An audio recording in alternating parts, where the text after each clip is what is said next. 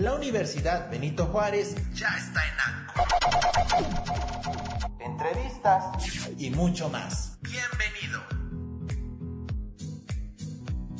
Enrique Robles Montes, experto cervecero, comparte sus conocimientos acerca de esta bebida. En esta cata aprenderás a cómo degustar diversos tipos de cerveza. Conocerás acerca de ella, mitos y mucho más. Ponte cómodo y disfruta de nuestro podcast. Licenciatura en Gastronomía de la VJ. Nuestro principal objetivo es ofrecerte un lugar seguro para formarte como un profesional competitivo rodeado de un ambiente de respeto e integridad. Sabemos que el licenciado en gastronomía es mucho más que alguien con buen sazón. Es un chef que domina técnicas tradicionales y de vanguardia. Un profesional comprometido y apasionado. Un líder que promueve el trabajo en equipo entre colaboradores, proveedores y jefes es por eso que serás capacitado para dominar técnicas de producción, servicio e innovación de recetas de alimentos y bebidas para diferentes tipos de culturas, contextos sociales, ambientes y regiones. Dentro del ámbito de los negocios, sabrás implementar sistemas, normas y programas nacionales e internacionales del ámbito culinario.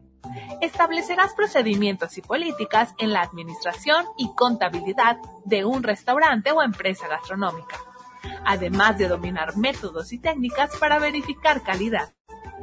Ya sea que decidas ser chef del mundo hotelero, de restaurantes nacionales e internacionales de renombre o incluso lanzar tu propio negocio con bases rentables. ¿Estás listo para empezar? Vive la experiencia de decir con orgullo soy VJ. Inscríbete y emprende el camino al éxito. Mi nombre es Ani Luna y los estaré acompañando a lo largo de esta transmisión. Hoy tendremos el gusto de platicar con un experto cervecero, que como dato curioso es licenciado en Lingüística y Literatura Hispánica. Paso de a cervecero, autodidacta como él se denomina. Enrique Robles Montes es dueño de la cervecería La Mediagua Nano Cervecería. Sin más, te doy la bienvenida, Enrique, y te cedo los micrófonos. Muchas gracias, Ana, y pues bienvenidos. Este es un gusto estar aquí con ustedes, con OBJ, eh, y pues tratando de difundir la, la cultura cervecera. Eh, efectivamente, yo soy de formación lingüística, de lingüista, entonces no hay mucha relación en cuanto a la producción de cerveza, pero eh, como siempre fue una pasión, poco a poco me fui acercando y en el momento en que supe que uno mismo podía hacer su propia cerveza, me dediqué en cuerpo y alma a tratar de saber cómo podía hacerlo, ¿no?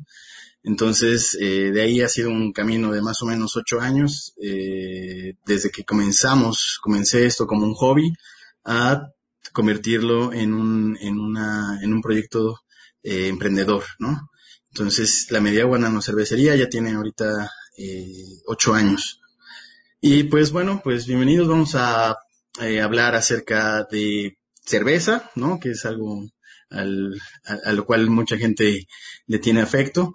Y sobre todo vamos a tratar de ver cómo se bebe una cerveza, ¿no? Vamos, no es que la manera en la que la hayamos bebido antes no sea eh, buena, ¿no? Simplemente que hay formas en las cuales podemos apreciarla como una bebida en sí misma y esta es, esta es, esta es la, la manera en la que vamos a catarla, ¿no? Eh, bueno, básicamente eh, vamos a iniciar con, un pequeño, con una pequeña introducción, después vamos a hablar de eh, algunos mitos de la cerveza, como para tratar de acercarnos de, este, eh, de esta cultura que nosotros tenemos a una cultura un poco más extensa y amplia. Eh, después vamos a, a, hablar acerca de los pasos específicos que eh, podemos tomar para catar una cerveza tal cual. Eh, después tomaremos, eh, comenzaremos con la primera cata, que será una de estas que estuvimos este, repartiendo ayer por la tarde y todavía hoy por la mañana con las personas que se animaron. Muchas gracias a estas personas por darnos su apoyo. Este, vamos a, probablemente solamente nos dé tiempo de probar tres cervezas. Entonces vamos a comenzar con Elemental, que es una Blonde Ale. Después les voy a explicar un poco de estilos porque la gente seguramente no está muy familiarizada todavía con qué es un estilo de cerveza o qué significa eh, cada uno de ellos, ¿no? Eh, no va a ser muy amplio tampoco, pues no, no, nos daría mucho tiempo, es algo muy, muy es un tema muy, muy profundo, entonces simplemente resaltar algunos aspectos y que nos puedan dar idea al respecto. Eh, posteriormente cataremos nuestra segunda cerveza, que será eh, Oxymoron, una India Pale Ale. Y este, finalmente hablaremos de, perdón, vamos a hablar acerca del método de elaboración de cerveza. No va a ser una clase tal cual, eh, de nuevo, eh, simplemente les voy a explicar un poco los pasos, los ingredientes, porque pues al final de cuentas de ellos es de donde provienen todos los sabores de la cerveza, ¿no? Eh, posteriormente vamos a probar Panda, que es una oatmeal stout, y al final pues una breve reflexión acerca de lo que es la cerveza artesanal frente a la comercial y pues por qué apoyar a estos pequeños productores que en Puebla ya somos bastantes, ¿no? Y bueno, pues sin más, eh, comencemos. Eh, les decía, el proyecto de la Mediagua nació eh, hace ocho años, es un proyecto independiente y lo que buscamos es compartir la cultura de la cerveza, pues porque nos gusta la cerveza, ¿no? concebimos esta bebida más que simplemente como una bebida embriagante, es decir, algo que te va este, alcoholizar ligeramente o mucho. Eh, más, más que eso, queremos verla como un alimento, ¿sí? Y, y, como una bebida que puede ser apreciada en sí misma y que también puede ser acompañante eh, de otras, de otros, eh, de otros platillos y sobre todo teniendo en cuenta que aquí en la ciudad de Puebla tenemos eh, una, una, tradición culinaria, ¿no? Entonces, pensamos que el, los, nuestras cervezas pueden ir muy bien con eh, los platillos que se producen aquí en, nuestra región. Em, y pues básicamente les decía es, es, es, querer compartir esto de la cerveza. Eh, hay un dicho entre los cerveceros artesanales que siempre me parece muy adecuado y es el siguiente, ¿no? La vida es muy corta como para beber mala cerveza. Entonces, eh, justamente la, el movimiento de cerveza artesanal nace eh, como un, contrapeso a las cervezas industriales, en donde pues poco a poco se fueron, eh, en cuanto a sabor, a, a, experiencias, se fueron haciendo planas, es decir, eh, básicamente todas saben igual, solamente hay diferencias entre color. Entonces, el movimiento de cerveza artesanal trata de enaltecer de nuevo lo que es la bebida, ¿no? Y utilizar los ingredientes para, de nuevo, enaltecer la cerveza. Em, vamos a hablar un poco acerca de los mitos, ¿no? Yo creo que el principal, eh, el primer mito eh, que nos viene a la cabeza a todos es eh, decir que solamente hay dos cervezas, ¿no? Que es, y esa división es entre clara y oscura. Entonces, eh, no, no es así. Hay una gran variedad de sabores, de, perdón, de colores y de texturas en la cerveza que van de lo mm, amarillo pálido, eh, cristalino, hasta el, oscuro más intenso, ¿no? Pasando por eh, naranjas, dorados, ámbares, cobrizos, este, ocres. Entonces hay una gran variedad de colores en la cerveza y no es, es, es, factible simplemente dividirla entre clara y oscura, ¿no? Les presento una imagen simplemente demostrativa. Entonces, por ejemplo, nosotros tenemos, eh, tratamos de abarcar también los colores en, nuestra producción. Tenemos eh, una cerveza clara, una cerveza eh, clara y turbia, eh, cervezas cobrizas, una cerveza marina y cervezas negras, ¿no? Entonces, bueno, este sería como el primer mito que, que me gustaría que dejáramos de lado, que la cerveza solamente es clara y oscura, ¿no? Otro de los mitos este, muy, muy eh, expandidos en nuestra cultura es que la espuma es mala, es decir, cuando alguien te sirve una cerveza y ya le sale una ligera capa de espuma, eh, te recriminan eh, fervientemente que no sabes servir bien una cerveza, ¿no? Porque no tendría que salir espuma. En realidad es todo lo contrario. La, el, para la cerveza, para una apreciación adecuada de la cerveza, la espuma es muy, muy importante. Y de hecho, hay, digamos, el, el, la cantidad mínima de espuma, por así decirlo, tendría que ser dos dedos, ¿no? Hay diferencias entre estilos. Eh, por ejemplo, los estilos, estilos alemanes de cervezas de trigo que son muy carbonatadas y que se sirven incluso entre cuatro o cinco dedos de espuma. ¿Por qué es importante la cerveza? Es básicamente un colchón que retiene los aromas, ¿no? Entonces, eh, este colchón nos va a ayudar a percibir mejor todos los aromas que van desprendiéndose en el burbujeo de la cerveza y entonces nosotros los podemos eh, percibir muy bien, ¿no? Entonces, no, no es malo eh, servir cerveza con espuma y de hecho es necesario. Ese sería el segundo mito, ¿no?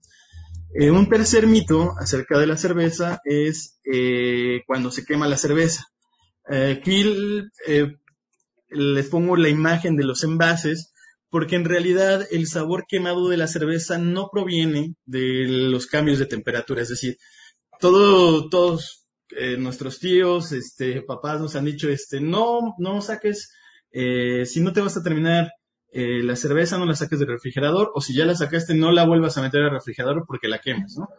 En realidad, el sabor quemado de la cerveza o sabor azorrillado no proviene del cambio de temperatura, sino es un proceso químico de oxidación por uno de los componentes, uno de los ingredientes que tiene la cerveza, que es la flor de lúpulo.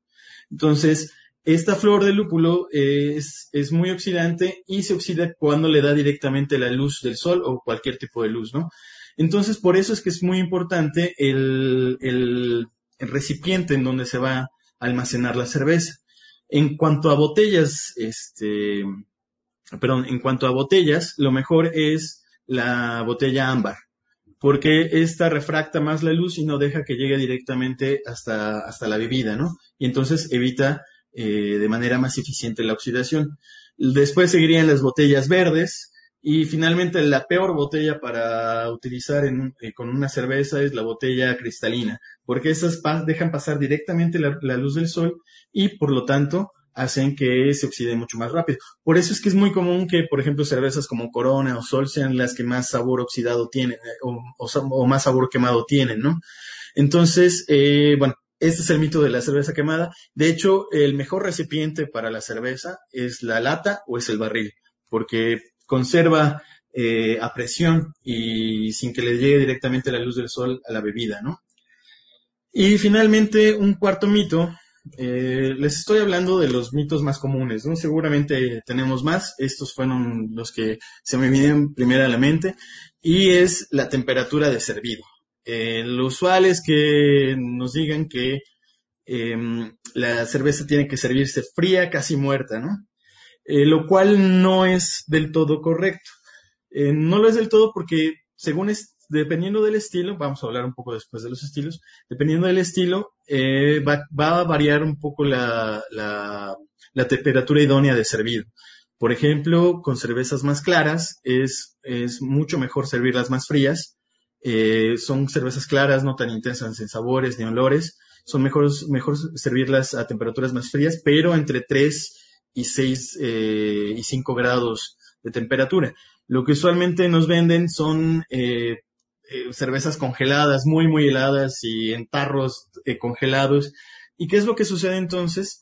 Que nosotros no podemos percibir adecuadamente el sabor de la cerveza porque al estar tan fría, primero se nos entume la lengua y segundo, los aromas se condensan en la bebida y no salen eh, de manera adecuada mediante el burbujeo, mediante la carbonatación y formando espuma hacia afuera, ¿no? Entonces no los podemos percibir. Entonces, no, no es cierto que lo mejor es servir la cerveza lo más fría posible, ¿no? Tenemos que servirlas a temperaturas adecuadas. Eh, y bueno, esto al final de cuentas es una cuestión de gustos también, ¿no? Eh, no tiene, cuando les hablo de cómo catar una cerveza, tiene que ver con eh, personas, instituciones que han eh, este, planteado términos, pasos de cómo catar cervezas para apreciar mucho mejor. Pero al final de cuentas nosotros podemos apreciarla como a nosotros nos guste, ¿no? Si nos gusta realmente fría la cerveza, pues la podemos tomar así. Esto es, de nuevo, simplemente como una forma de eh, eficientar, de hacer este mejor la, el, probar una cerveza, no el catar, ¿no? Em, ok, bueno, entonces acá nos vendría la pregunta, ¿por qué querríamos catar una cerveza, no? Si al final me estás diciendo que yo puedo beberme la cerveza a la temperatura que yo quiera, este, yo puedo eh, bebérmela de la botella o servirla en vaso, pues entonces, ¿por qué querría catar una cerveza, no? Además, eh, voy acá a empezar por el último punto, además de que es simplemente por puro placer, es decir, si uno quisiera, pensemos en un vino, ¿no? Si uno quisiera, este, disfrutar un vino adecuadamente, pues lo va a hacer eh, oxigenándolo, dándole tiempo. Y lo mismo sucede con la cerveza. Nosotros podemos catarla simplemente por el gusto de probarla, de, de, apreciar todos sus sabores, ¿no? Pero también tenemos algunos objetivos eh, particulares que pueden ser, por ejemplo, eh, los fines educativos. Hay como nos presentaron al principio el video de la VJ, por ejemplo, a las personas que estudian gastronomía les interesa mucho este, el catar una cerveza, pues para conocer sabores, para saber cómo podrían maridar mejor con, eh, qué cerveza podría maridar mejor con un platillo en específico. Entonces, todo esto eh, es, parte del catar una cerveza, ¿no? Además, en, en el mundo de la cerveza artesanal, hay competencias.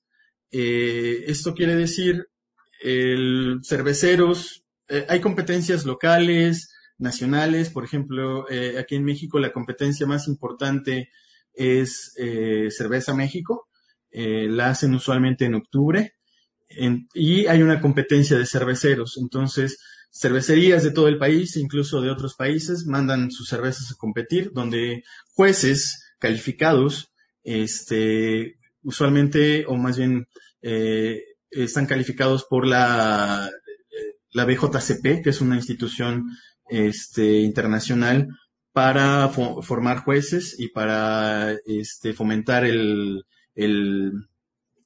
este, la realización de competencias.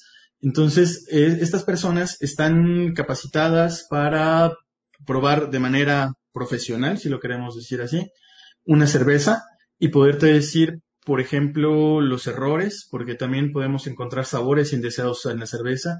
En inglés se les llama off flavors. Eh, y estos sabores que no son adecuados a ciertos estilos, o, o algunos incluso a ningún estilo, son este, evidenciados o explicados por los jueces para que los cerveceros puedan mejorar sus técnicas de elaboración, ¿no? Y esto nos llevaría a la siguiente razón por la cual también se cata cerveza que es el, la, el control de calidad, ¿no? Al final de cuentas, a los cerveceros nos interesa mucho estar teniendo constantemente feedbacks de nuestro, retroalimentaciones de nuestras, de nuestras cervezas, entonces estamos destapando botellas al azar eh, de los lotes para ver cómo evolucionan, para ver si siguen frescas, para ver, para ver si los sabores son los adecuados. Entonces, eh, básicamente serían los cuatro motivos por los cuales catamos cervezas, ¿no? Y yo principalmente me voy por el, el en lo personal, ¿no? Me voy por el, por el puro placer de, de, de, de probar una cerveza. Y de manera profesional, pues sí, para tener retroalimentación sobre ella. Bueno, y entonces, ¿qué es lo que catamos cuando catamos una cerveza, no? Eh, bueno, eh, eh, simplemente como una, una, breve explicación, Qatar es, es, la apreciación y examinación a través de los sentidos, ¿no? Vamos a tratar de utilizar todos nuestros sentidos. Em, obviamente no podemos utilizar el tacto, pero sí vamos a utilizar la vista, el gusto y el, y el olfato, ¿no? Entonces, ¿qué, ¿qué nos vamos a fijar? Primero, en la apariencia. Ahorita vamos a hablar un poco de cada uno de ellos, pero para iniciar brevemente, la apariencia, el color, la espuma, la retención de la espuma. Después vamos a olfatear la cerveza, es decir, eh, vamos a tratar de meter la nariz, aunque parezca un poco este, raro. Eh, usualmente cuando catamos una cerveza tratamos de meter la nariz para que, para que todos los aromas que están concentrados sean eh, percibidos por nuestro olfato, ¿no? Y finalmente, el gusto, ¿no? El sabor. Y en el sabor, además, eh, además del sabor, vamos a, a, tratar de apreciar también la sensación en boca. Aunque es un líquido, no todos los líquidos tienen el mismo peso, por decirlo así, en lengua, en paladar, ¿no? Entonces, la cerveza eh, también eh, tiene una variedad de texturas y de densidades eh, por estilo. Hay cervezas que son muy ligeras al paladar, hay cervezas que son eh, con cuerpo medio y hay cervezas que son muy robustas, es decir, se siente pesada la lengua cuando uno tiene líquido en el paladar, ¿no? Eh, y también el retrogusto es muy importante. nosotros le llamamos de manera este, coloquial el, el es decir, suben de nuevo los gases de la fermentación y logramos percibir. Y esto en realidad es muy, muy importante porque nos ayuda a, apreciar todos los sabores de la cerveza, ¿no? Y finalmente, cuando catamos, también damos una apreciación general, es decir, qué nos parece, eh, qué nos gusta, qué no nos gusta. Y acá también es muy importante eh, explicar esto. No todos los, eh, no todas las personas tienen gusto por todos los estilos de cerveza. Por eso cuando Ana en la presentación les decía que una, una de las cosas que me gusta pensar es que la cerveza es la bebida más democrática y para cada gusto hay una cerveza, esto se debe a que mm, no somos afectos a todos los estilos de cerveza, ¿no? A lo mejor nos gustan más dulces, a lo mejor nos gustan más amargas, a, lo mejor nos gustan con sabores más eh, intensos o muy ligeras, pero siempre vamos a encontrar una cerveza diferente que pueda satisfacer nuestros gustos, ¿no? Y cuando la catamos, perdón, lo que debemos hacer es catarla por eh, la cerveza en sí misma, no por la cerveza, eh, es decir, por el estilo de cerveza, ¿no? Si yo estoy catando una blonde ale, eh, debo catarla de acuerdo a lo que es una blonde ale, no no catarlas si me gustan mucho las, las, las stout, ¿no? Porque entonces, evidentemente son estilos opuestos y entonces, si estoy catando una cerveza de un estilo diferente al que me gusta, pensando en el estilo en el que me gusta, evidentemente no la voy a apreciar adecuadamente, ¿no? Y al mismo tiempo, cuando alguien elabora una cerveza y te dice que es una blonde ale, por ejemplo, debe tener ciertas características que sean adecuadas al estilo y no porque sea una cerveza muy sabrosa, que en gusto personal les pueda satisfacer mucho, quiere decir que sea adecuada al estilo, ¿no? Eh, volviendo a poner el, ejemplo de las blonde y de las stout, eh, si yo vendiera una blonde eh, y de colores negro, evidentemente nunca sería una blonde, ¿no? Porque las blonde siempre, siempre, siempre van a ser cervezas claras, ¿no? Este, y eso es muy importante cuando nosotros estamos catando una cerveza. Tenemos que pensar en qué estilo estamos catando. Y si se dan cuenta, muchas de las cervecerías eh, artesanales siempre ponen eh, el estilo del cual eh, el cual está embotellado, ¿no? Y es muy importante. Nosotros, si han observado en las etiquetas para quienes compraron este, nuestro paquete.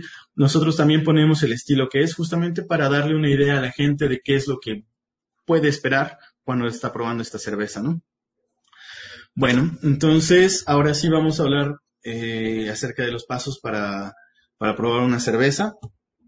Les decía, eh, es muy importante. Esto es un poco en cuanto a, si queremos hacerlo muy concienzudamente pero de alguna manera también nos sirve aunque simplemente queramos pasar una tarde probando cervezas.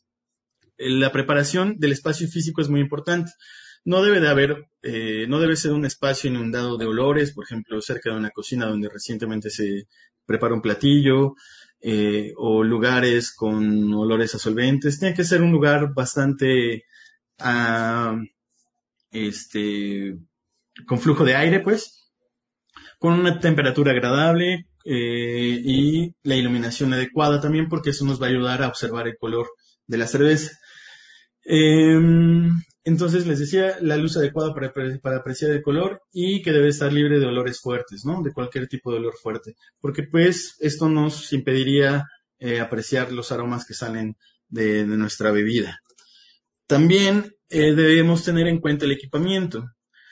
Mm, nosotros eh, la cerveza artesanal comúnmente se toma en un vaso o en una copa.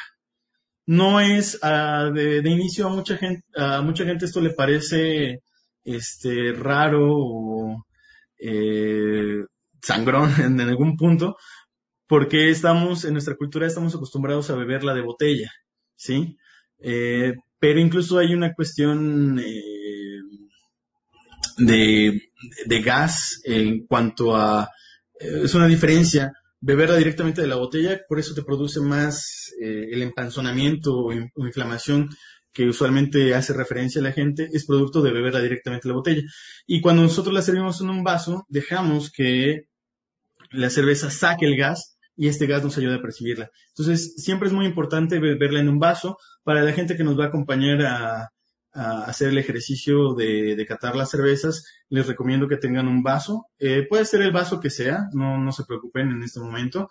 Sí hay vasos que son más adecuados para, este, para disfrutar una cerveza o para catarla. Por ejemplo, el snifter, que sería el, cuarto vaso de izquierda a derecha, es esta copa. Son mucho más adecuados porque la copa hace eh, la función de retención de espuma y de aromas, ¿no? En el vaso que nosotros, para también para la gente que lo, que lo, este, que lo adquirió, el vaso, este vaso, como es una, es de una boca ancha, también nos puede ayudar bastante a percibir mejor la cerveza, ¿no? Pero sí, es muy, muy importante que cuando catemos una cerveza sea directamente en un vaso y no de la botella, ¿no? Eh, otra parte esencial son los estilos, tener conciencia, les decía, de qué estilos tienen. Para eso hay ciertas herramientas y hay gente interesada este, directamente en saber un poco más de los estilos. Les voy a hablar de ellos, pero muy brevemente. Pero si hay, este, les decía, por ejemplo, la BJCP, que es una institución internacional, donde nos pueden dar una guía, donde podemos encontrar una guía de estilos y muy explícita, eh, bien definida de, en cuanto a color, grados de alcohol, este, grados de amargor, eh, cada una de las características que debe tener cada estilo, ¿no? Entonces, para cuando son jueces profesionales, estas personas eh, requieren y utilizan estas guías de estilos. Y también utilizan plantillas de evaluación, que son básicamente instrumentos que les ayudan a eh, describir adecuadamente la cerveza, ¿no? Y obviamente algo con que escribir. además del equipamiento, ah, por ejemplo, esta es la guía de estilos de la eh, de la página de la BJCP, en específico respecto a las cervezas Blonde. Ustedes la pueden encontrar como www.bjcp, labial, este. Y ahí pueden encontrar toda, todas las características que cada estilo eh, debe tener, Y otra parte, eh, lo siguiente importante es el servido eh, cómo vamos a servir las cervezas y en qué orden y, y, cómo me las voy a tomar, ¿no? Nosotros ahorita vamos a hacer solamente el ejercicio con tres cervezas, eh, eh, principalmente por el tiempo, de hecho creo que me está comiendo un poco el tiempo, pero principalmente por el tiempo. Entonces, eh, cuando nosotros catamos cervezas, tratemos siempre de empezar por la más ligera y menos alcohólica y menos intensa a, y clara, perdón, a la más oscura, eh, más intensa, con más grados alcohólicos. ¿Por qué? Porque si yo pruebo primero las cervezas con más grados alcohólicos y después las, las claras ligeras, evidentemente no voy a percibir adecuadamente eh, los sabores, ¿no? Entonces primero debo de, tomar las cervezas claras, ligeras, eh, no tan intensas y con menos alcohol, y de ahí en forma ascendente. Algo que nos puede servir mucho para el, el catar y limpiar el paladar puede ser agua o pan, que también puede ser galletas para estar limpiando el paladar. Y cuando catamos, eh, sobre todo les decía, en una, en, eh, en, una competencia o por jueces profesionales, usualmente no se sirven más de cuatro onzas por cerveza, ni se toman más de seis cervezas. Esto obviamente por la cantidad alcohólica y para no saturar el paladar, ¿no? Y de nuevo tener a la mano las fichas de registro. Ahora, ¿cómo vamos a catar? Eso ya, ya sé que este, muchos están sedientos, vamos apresurando el paso. ¿Cómo vamos a, catar? Lo primero en lo que nos fijamos es en la apariencia, ¿no? Y por eso también es importante el vaso, porque si no, ¿cómo voy a ver la, de la botella? No puedo apreciar eh, correctamente el color de la cerveza, ¿no? Eh, podemos utilizar luz este, blanca eh, para, para apreciarla mejor. Acá les pongo una imagen ilustrativa para que también vean la, la cantidad de colores que hay en la cerveza. Este, esta se mide, bueno, hay dos, este, dos, dos tipos de medida. La, la más usual es la Lobby Bonds. Y también se, perdón, se, eh, nos fijamos en la claridad o turbidez del líquido, en su viscosidad, que usualmente en el vino, por ejemplo, se le llaman piernas cuando movemos el vaso y vemos cómo el líquido queda eh, pegado a las paredes del vaso. Este, esa es la viscosidad. Y en cerveza también se le llama encaje de Bruselas. Y también nos vamos a fijar en la retención de espuma, es decir, cuánto tiempo dura la espuma de la cerveza. Esto es muy importante porque igual necesitamos que las cervezas tengan suficiente retención para poder apreciarlas. Y aquí les pongo un ejemplo de lo que es el encaje de Bruselas, ¿no? Es simplemente como la espuma y por las proteínas se van quedando pegadas a, las paredes del vaso. de hecho, la cerveza es la única bebida este, carbonatada que retiene y que hace espuma por las proteínas que tiene. Entonces, eh, en la cerveza artesanal es muy evidente. Esto casi no se va a ver en cervezas o nunca se va a ver en cervezas industriales porque tienen muy pocas proteínas a partir de los granos que se usan en las industriales. Y en las artesanales tenemos mayor retención de espuma, ¿no? Después tenemos que ver, eh, catar el aroma. Eh, este, después de la vista, sigue el aroma. Para esto es muy importante que cuando la servimos constantemente estemos moviendo el vaso de manera circular para que hagamos que la efervescencia y carbonatación saque los aromas. Ahora, ¿qué aromas vamos a encontrar? vamos a encontrar, por ejemplo, esterosos, que son aromas frutales, y de aquí hay toda la variedad de frutas, eh, rojos tropicales, duraznos, plátano, etcétera. Fenólicos que usualmente se, se asocian con sabores especiados, clavo, este, eh, cloro a veces también. Eh, también aromas tostados, a café, chocolate y aromas alcohólicos, sobre todo licorosos, ¿no? Y después del aroma, en, ahora sí tendríamos que beber la cerveza, ¿no?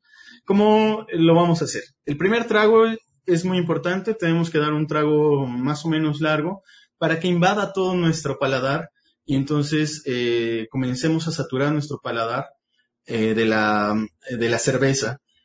El segundo trago es el que ya haremos de manera más eh, moderada y sobre todo tratando de hacer que oxígeno o aire también entre justamente para que los aromas se, eh, los sabores, perdón, se, este, se expongan.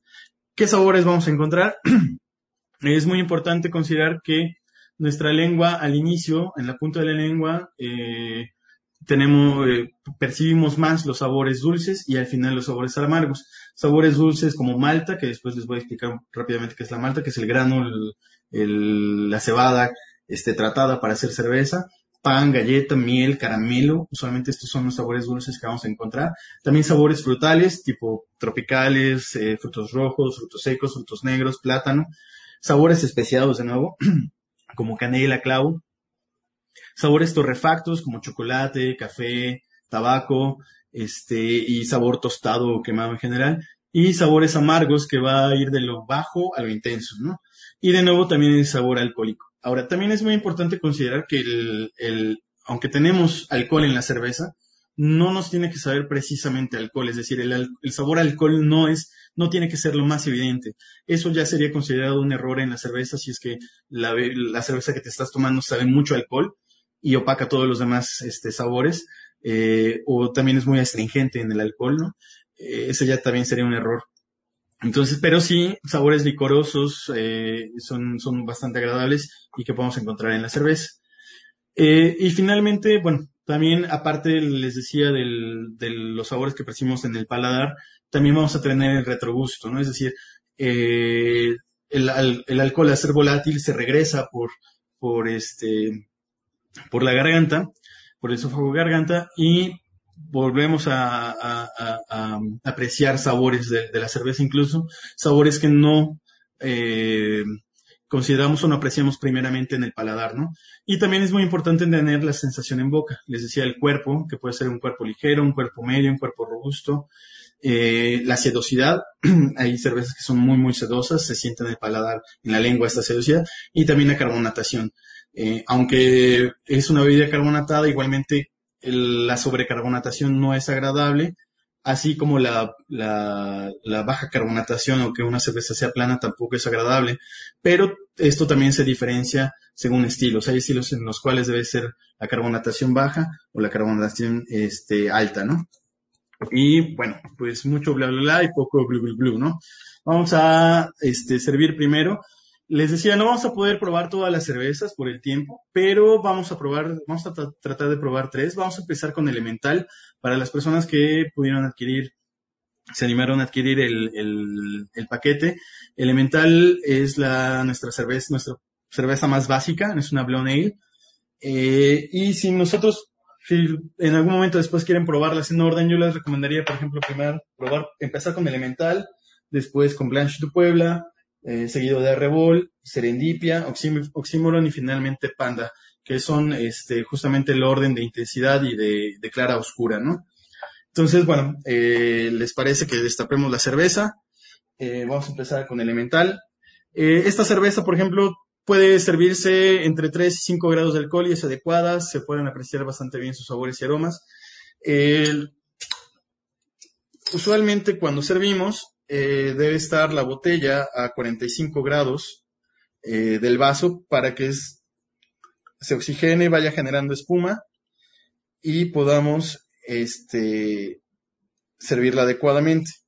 Les decía, no tiene que generar tanta espuma, pero tampoco nula espuma, ¿no? Eh, apreciamos el color, no sé mm, si a través de la pantalla lo puedan ver. Si se dan cuenta, tampoco serví toda justamente para poder este, eh, apreciar todas, ¿no? Que vamos a probar tres. Eh, y la apariencia nos vamos a fijar, es una, es un color amarillo eh, claro, espuma clara, de una buena carbonatación. Esto nos va a ayudar a percibir los aromas, ¿sí? Cuando nosotros comenzamos con el olfato, entonces ahora sí metemos nariz y bueno, aquí me gustaría saber primero cuál es, cómo describirían ustedes este, el aroma. Y bueno, también cómo describirían el, el sabor y el, el, color de la cerveza. Perdón, el, la espuma y el color de la cerveza.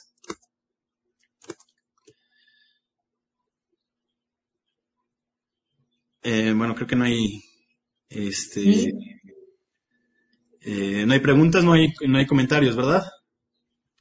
Ahorita estarán, están subiendo algunos. en cuanto salgan los otros, inmediatamente te los hago saber. Perfecto. Bueno, continúa entonces. Entonces les decía, constantemente tratemos de estar moviendo la cerveza para que la carbonatación vaya sacando los aromas. Incluso se pueden ayudar con mano para percibir mejor los aromas. Y ahora sí, les decía, el primer trago tiene que ser... Ahora sí, Perdón que te interrumpa porque era la parte de tu duda. Dice que saben a cítricos, aroma ligero, eh, ligeras, espuma y color muy ligera. Ajá. Es lo que nos están contestando en este momento. muy bien, sí, efectivamente son los, los aromas que podemos encontrar en este estilo. En la siguiente diapositiva les voy a explicar un poco de ello. Y les decía, el primer trago debe ser un poco largo, eh, para que inundemos el paladar. Y el segundo trago ahora sí tiene que ser un poco más medido, pero este tratando de hacer que la que aspiremos un poco aire para que eh, podamos levantar sabores este del, del líquido, ¿no?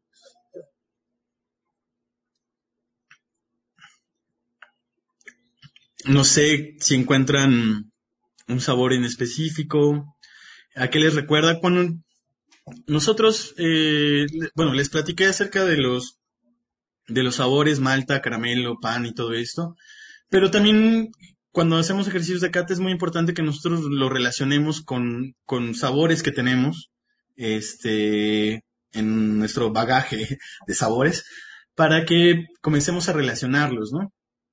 Entonces, eh, no sé si les sabe algo en específico, pues me gustaría saber, no sé, galleta tostada, no sé. Eh,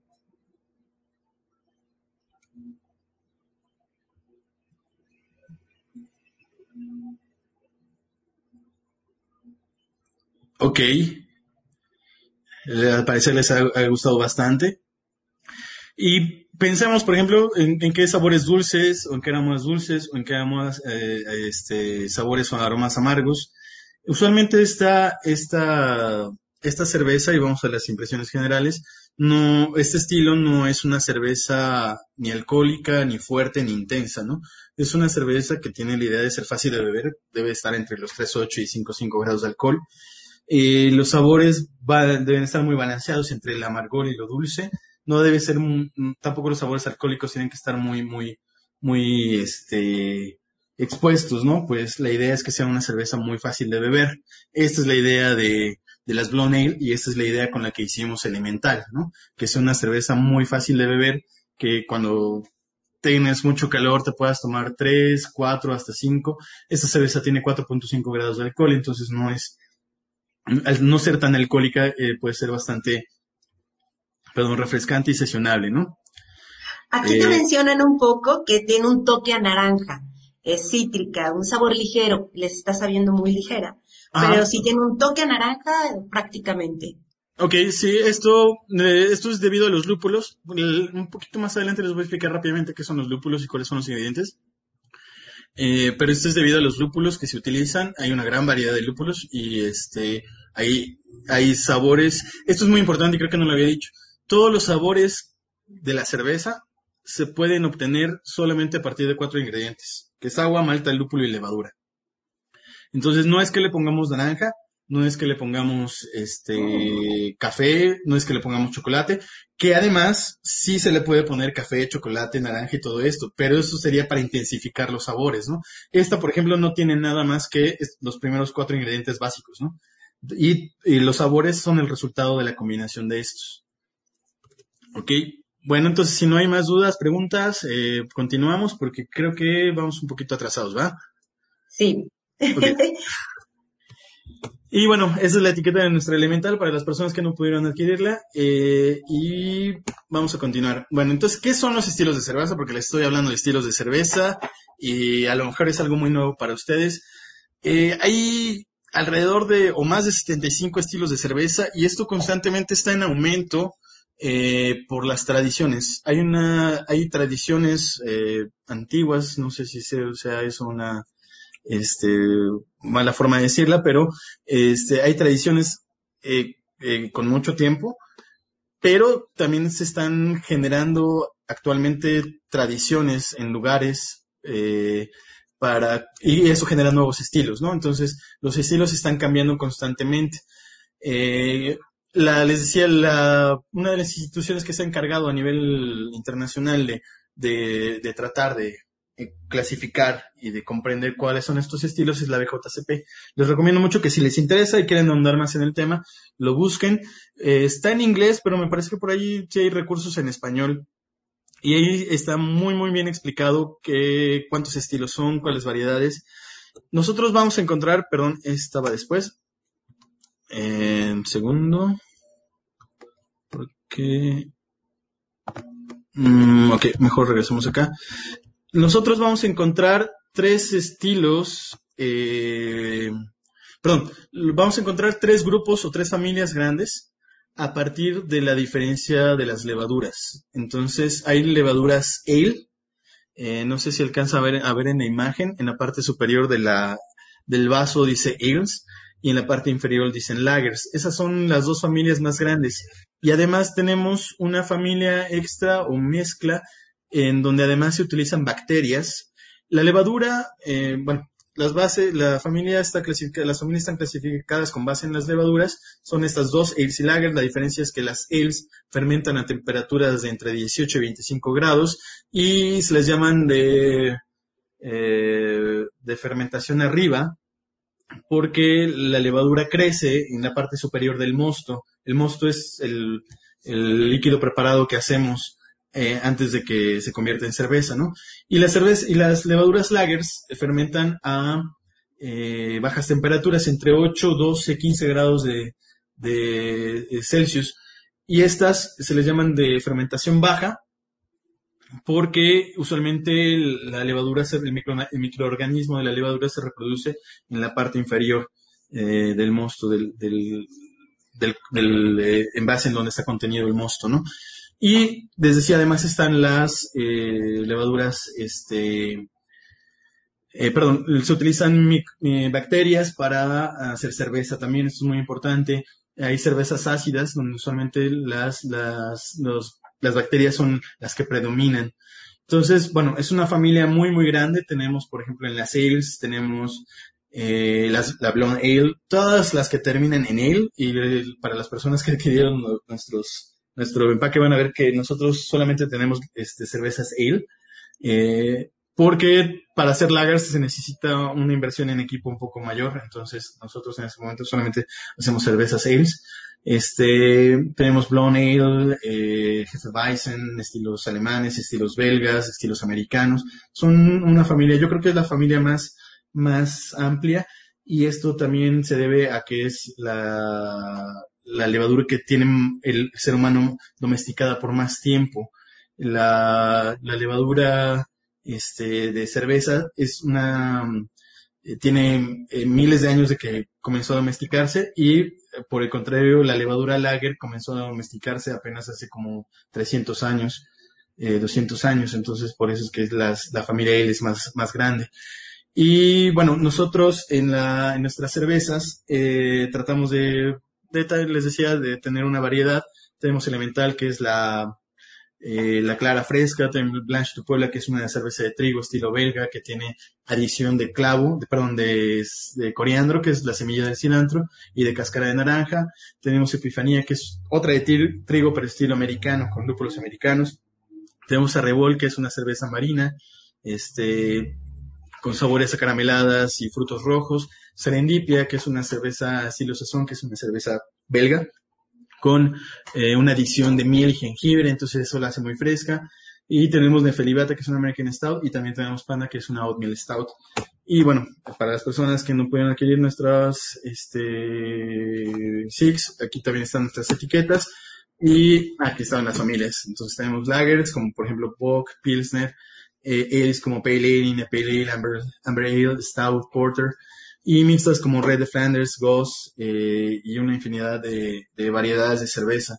No, para hablar de, de, estilos de cerveza podríamos tardarnos horas, entonces solamente quería darles una, una breve, un breve panorama y decirles que eh, cuando alguien habla de estilos en cuanto a la cerveza artesanal nos estamos refiriendo a esto, ¿no? Entonces, si yo estoy probando una cerveza de un estilo en específico, eh, para saber si está bien hecha, eh, si tiene los sabores adecuados, podría referirme justamente a las guías de estilos de la BJCP, por ejemplo, ¿no?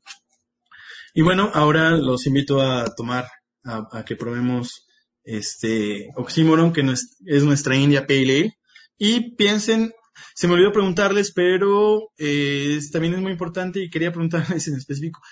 Por ejemplo, cuando tomaron Elemental, ¿con qué este, les gustaría combinarla? ¿Con qué alimento? No sé, con este, una ensalada, con un pollo, este, unas fajitas de pollo con algún, alguna verdura.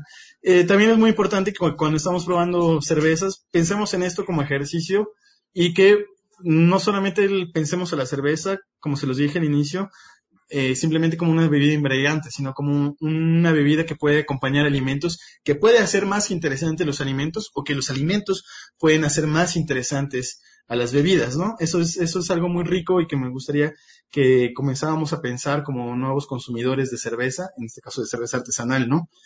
Y... Aquí te, dicen que les gustaría combinarlo con mariscos, otros te comentan que con una sema, Ah, pues estaría muy bien. Con cacahuates, este, prácticamente, es lo que te están comentando. Sí. Que sería una buena combinación de la parte de las comidas. Sí, sí. Al final, bueno, a este ejercicio se le llama maridaje. Y cuando les decía al inicio que por qué catamos y que se puede hacer con fines educativos, y por ejemplo los chefs, este, se encargan mucho de eso, de, ver qué, qué puede maridar, eh, qué bebida con qué platillo este ejercicio es el maridaje, ¿no?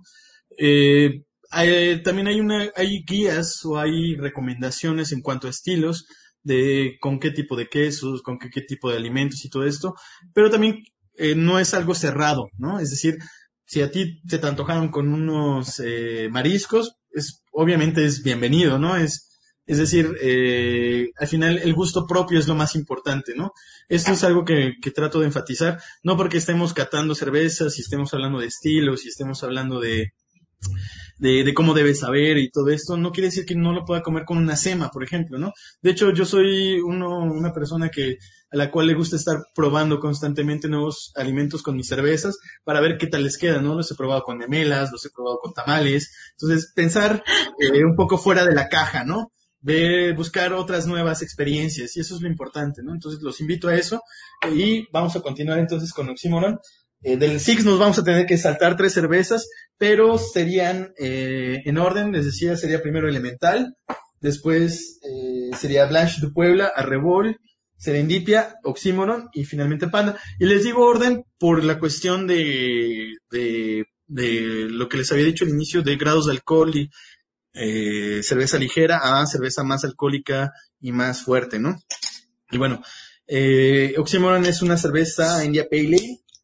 Este, antes de que yo les diga más o menos a qué debe saber, me gustaría que la probaran. Eh, de nuevo, servimos la cerveza, dejando este espacio para la espuma. Si se dan cuenta, esta cerveza es un poquito más espumante que la otra. Y esto también es resultado del, eh, del lúpulo. Cuando les hablé de ingredientes, les voy a explicar un poco más. Y de nuevo movemos. Si se dan cuenta, bueno, no sé si tengan la oportunidad o si recuerden fijamente este, qué color era, era la anterior, pero esta es ligeramente más naranja. No es tan clara como la, la anterior y esto se debe a las maltas que utilizamos. En un momento más les voy a hablar de maltas, pero este, esto se debe, el color básicamente se debe a las maltas utilizadas en la cerveza, ¿no? Entonces aquí utilizamos unas maltas eh, más caramelizadas para darle un, toco, un color ligeramente naranja y, eh, o cobrizo. Por ahí comienza a ser cobrizo, ¿no? Entonces, de nuevo movemos para que saquemos la, la carbonatación, los aromas y eh, ahora sí olfateamos. Y pues a las personas que probaron anterior me gustaría que me dijeran ahora qué encuentran, qué, este, qué aromas les son ahora evidentes en esta cerveza, si son iguales, si son diferentes.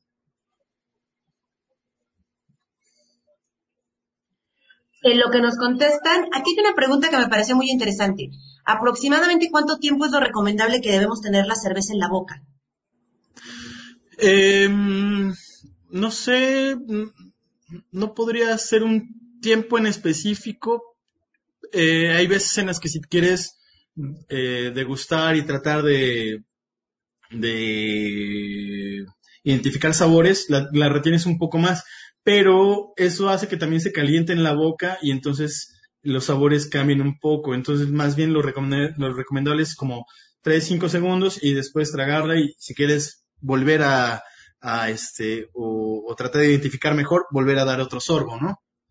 Muy bien. Bueno, te doy los sabores que nos dicen. Dicen que algo muy fuerte, oximorón, acarbonatada, es más fuerte del cuerpo. Dice Ajá. que el aroma tiene toques dulces. Eh, nos comenta que el oximorón son ese amargo peculiar del paz y que está muy buena la espuma. Ah, ok. Sí, esta cerveza es una India Pale Ale, entonces, eh, a diferencia de la otra, ocupamos en, una cantidad, en, una cantidad considerable más lúpulo. Y esto, este, el lúpulo también ayuda a la retención de espuma, y, y sobre todo el aroma. Si se dan cuenta, esta es una cerveza mucho más aromática que la otra y por ahí tiene notas a frutos tropicales porque los lúpulos que utilizamos son lúpulos americanos. Entonces, esos lúpulos tienen la, la característica de, de ser, tener eh, sabores como mango, guayaba, maracuyá, este, resina de pino, pasto, eh, sabores cítricos, aromas, aromas y sabores cítricos, ¿no? Entonces por ahí va. Entonces, si se dan cuenta, tiene más, este, más intensidad de amargor también, que esto también se deriva del lúpulo. Entonces es una cerveza en donde predomina más el lúpulo, ¿no? Digamos, la anterior sería una cerveza mucho más balanceada, esta es una cerveza donde predomina más el lúpulo y por lo tanto es más amarga. Y bueno, igual sí, me gustaría...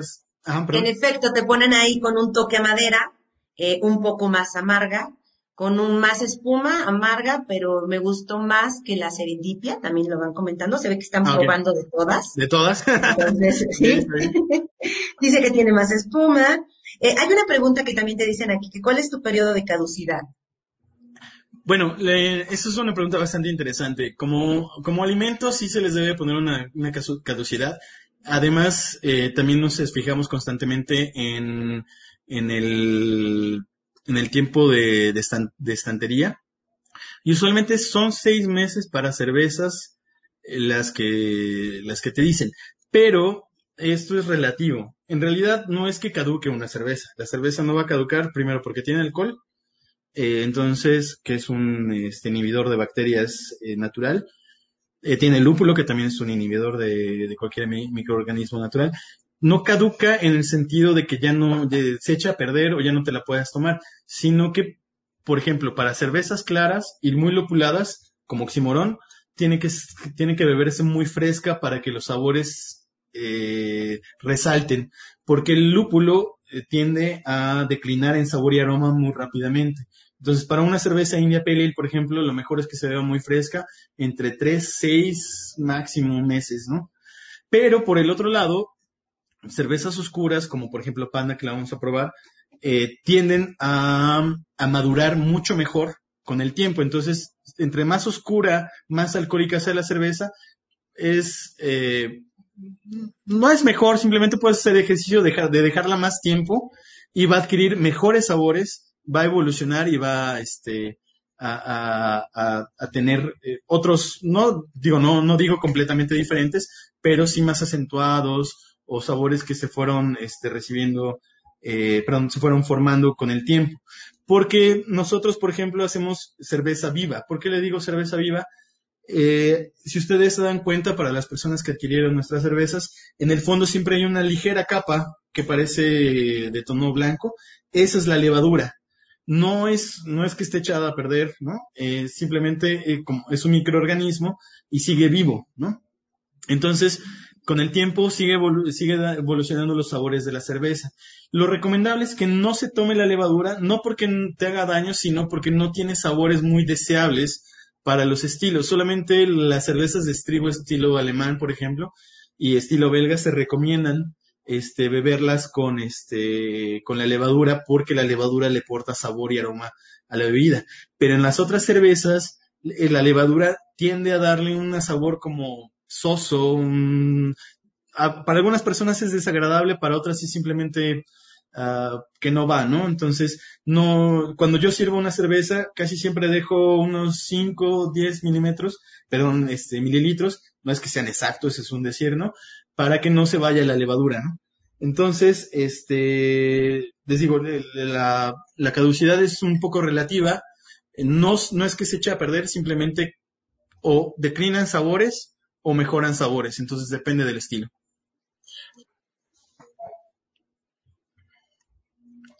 Y, No sé, ajá. y hablando un poco de lo que dejas precisamente, ¿qué es lo que se queda hasta abajo de la botella? Es la levadura.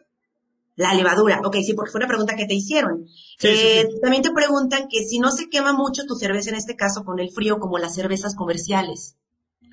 Bueno, lo de, lo de la quemada, bueno, lo del sabor a quemado, les decía al inicio, es más por la oxidación, no tiene que ver con la temperatura.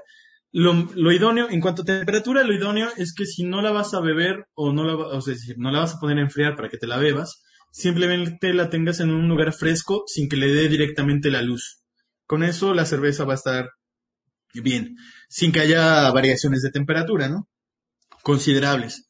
Eh, pero este, de ahí en fuera no, no, no se quema. Les decía, el, el- sabor a quemado es más por la oxidación y es porque les dé directamente la luz. Si a lo mejor las, la, la metiste al refrigerador y te la ibas a tomar y se te olvidó, en realidad no, no le pasa mucho, simplemente vuelve a meter al refrigerador y ya te la tomas, ¿no? Bien, pues prosigamos. Ok, perfecto. Bueno, entonces estas son las características de una cerveza India Pale Ale, entre 5,5 y 7,5 grados de alcohol. La nuestra tiene 6.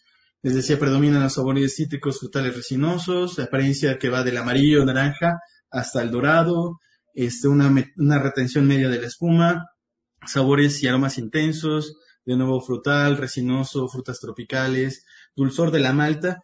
En estas cervezas es muy importante, aunque están más eh, enfocadas al lúpulo, por decirlo así, eh, debe tener un sustento de malta de sabor dulce, porque si no estaríamos tomando un té de boldo, ¿no? Entonces, tampoco se trata de, de, ver cosas completamente amargas. Si buscamos algo que le dé un balance a la cerveza. Esto es muy importante. Es un término importante en la cerveza, es el balance, ¿no?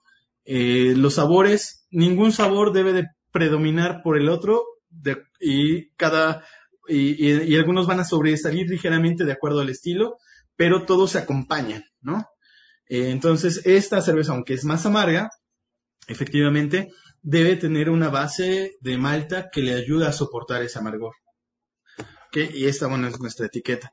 Y bueno, ahora eh, rápidamente este, acerca de los elementos de la cerveza, les decía, son cuatro elementos básicos de la cerveza. El agua, que es el 90 al 95% de la cerveza es agua.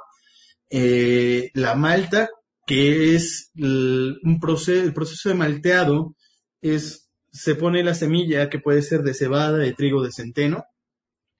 Eh, se pone a, a este, se me fue la palabra, a, que crezca la semilla y justo cuando, cuando empieza a salir su, este, su hojita, se detiene, se seca y este proceso hace que los almidones que están concentrados en la, en la, en la, este, en, en la semilla se expongan y en el proceso de la cerveza, en el proceso de macerado en específico, nosotros podamos convertir esos almidones en azúcares, ¿no? Entonces, la malta son los granos, son granos malteados que les digo puede ser de cebada, de trigo, centeno, y también se pueden utilizar granos sin maltear, que pueden ser también, de nuevo, cebada, trigo, avena, este, como en el caso de Panda, nosotros utilizamos avena este, en copos, entonces también se pueden utilizar granos sin maltear. El tercer ingrediente es el lúpulo, que es una flor. Esto le da amargor, aroma, sabor a la cerveza. Eh, antes se utilizaban un conjunto de hierbas, ahora se utiliza esta, esta flor. Es muy aromática, tiene una gran variedad de sabores. Este, hay una, no cuál, cuál podría ser una analogía, tal vez, eh, podríamos decir con los chiles, ¿no? O sea, si hablamos de chiles, eh, podemos hablar de morita, este, jalapeño, este, habanero, etcétera, ¿no? Con el lúpulo es igual. Hay una variedad, una variedad increíble de lúpulos y cada uno tiene ciertos sabores. Hay lúpulos que tienen sabores más herbales, más florales, más cítricos, más resinosos, más eh, frutales tropicales, eh, especiados. Entonces hay una gran variedad de, lúpulos. Y finalmente la levadura. Y, en realidad la levadura, que es este microorganismo, es la que convierte el mosto en, en cerveza, ¿no? Nosotros, los cerveceros, nosotros hacemos mosto. La levadura es la que hace la cerveza, ¿no? Y salud por ella. Porque se me estaba secando la garganta, perdón. Y finalmente, este, tenemos eh, adjuntos y eso es muy importante eh, mencionarlo. Los adjuntos que se utilizan en la cerveza artesanal tienen la finalidad de enaltecer el sabor de la cerveza. Por el contrario, los adjuntos en la cerveza industrial tienen la, finalidad de bajar costos en la producción de la cerveza.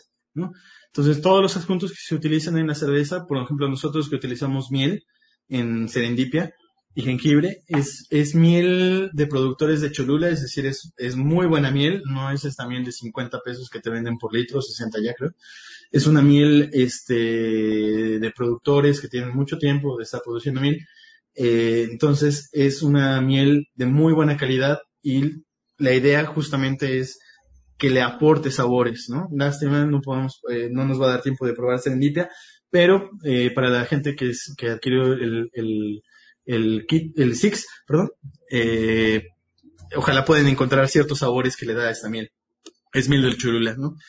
Y el proceso es, bueno, es básicamente, tenemos los granos, eh, perdón que se los ponga en inglés, no pueden encontrar una imagen en español, pero malt es malta. Lo que se hace con ella es molerla.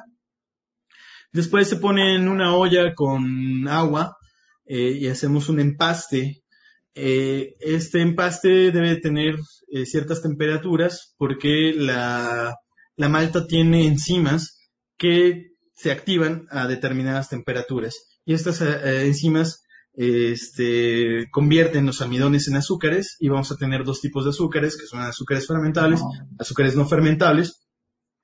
Y entonces una vez que pasamos, eh, convertimos, esto, este proceso dura de una hora mínimo y dependiendo de las técnicas, recetas del, del maestro cervecero puede durar de ah, hasta tres horas o incluso más, ¿no?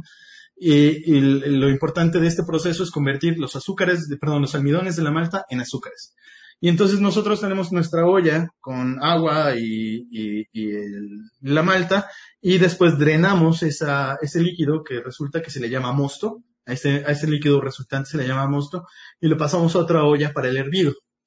En el hervido es cuando nosotros le agregamos lúpulo, eh, hops en, inglés. Entonces llevamos a punto de hervido, agregamos lúpulo, eh, igual aquí hay técnicas de, de, agregado de lúpulo dependiendo eh, del objetivo de la cerveza y dura de una hora e igual dependiendo de la receta y del maestro cervecero hasta dos horas, tres horas de hervido, depende de lo que, de lo que se quiera hacer porque al final en el hervido también se carameliza, ¿no?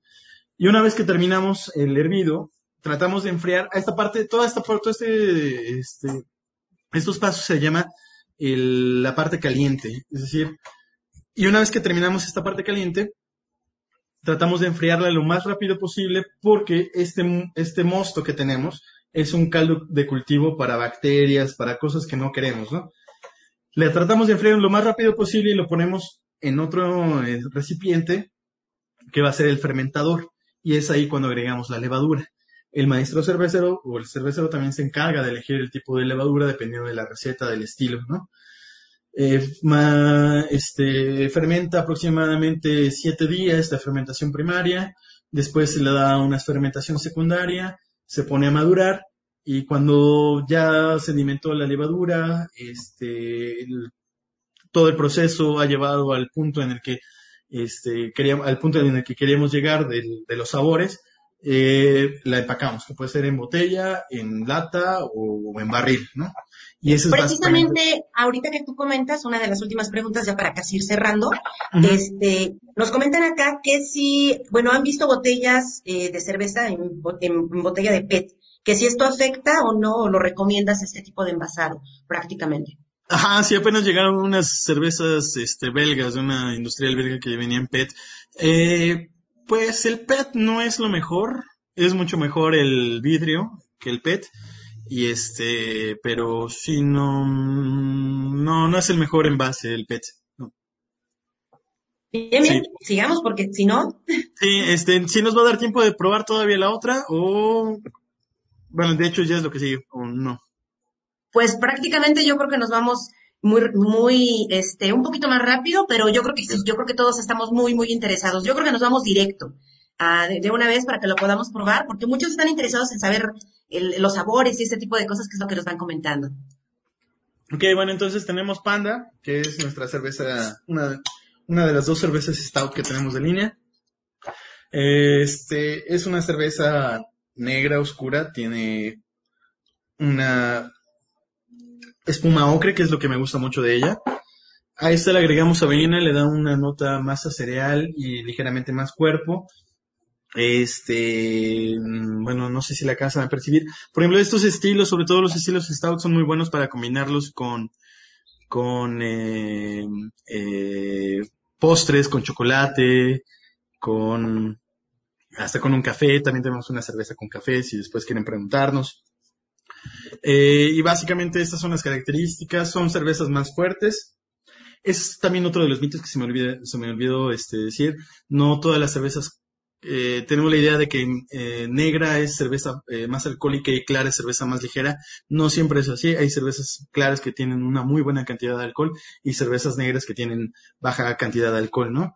Esta en específico tiene más notas a cereal por, por la avena. Mm, ligeras notas licorosas, eh, no sé si las alcanzan a, tomar.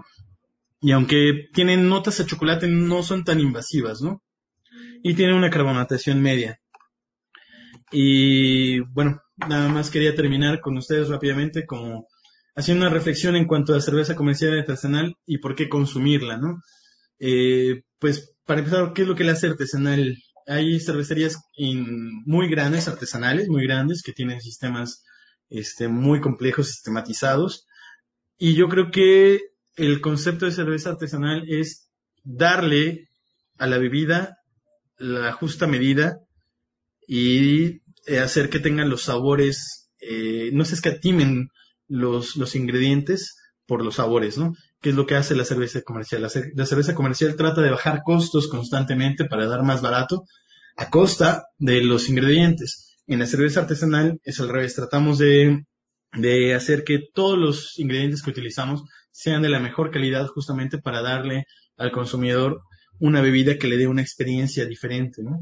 Y eso inevitablemente nos lleva a que sea mucho más cara la cerveza artesanal. Además de que, por ejemplo, nosotros somos una cervecería muy pequeña, este, producimos 160 litros por lote, entonces los insumos nos salen mucho más caros de lo que le podría salir a, a una cerveza, a una macro cervecería, ¿no? A ellos les, los insumos les salen muy baratos porque compran por toneladas y toneladas.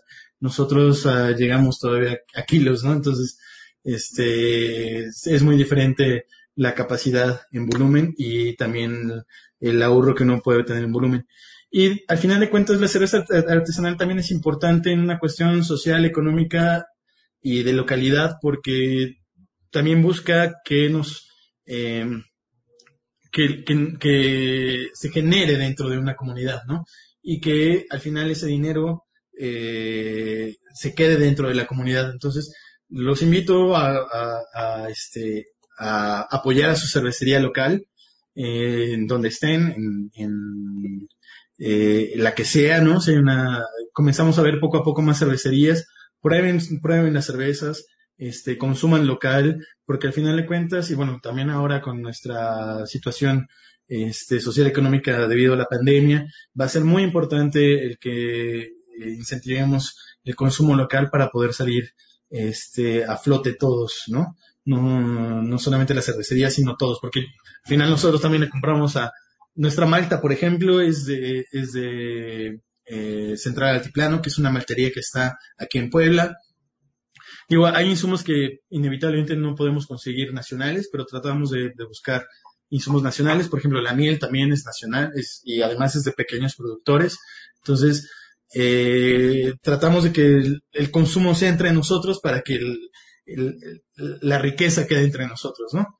Y bueno, finalmente, pues darle las gracias a la Universidad Benito Juárez, al maestro, a los maestros Raúl Van Troy, a Ana Marta Luna, que nos está acompañando ahorita, y a Alejandra Montiel, que nos está ayudando, este, tras bambalinas. Este, y pues nada, eso es todo, muchas gracias. Y estas no son nuestras redes.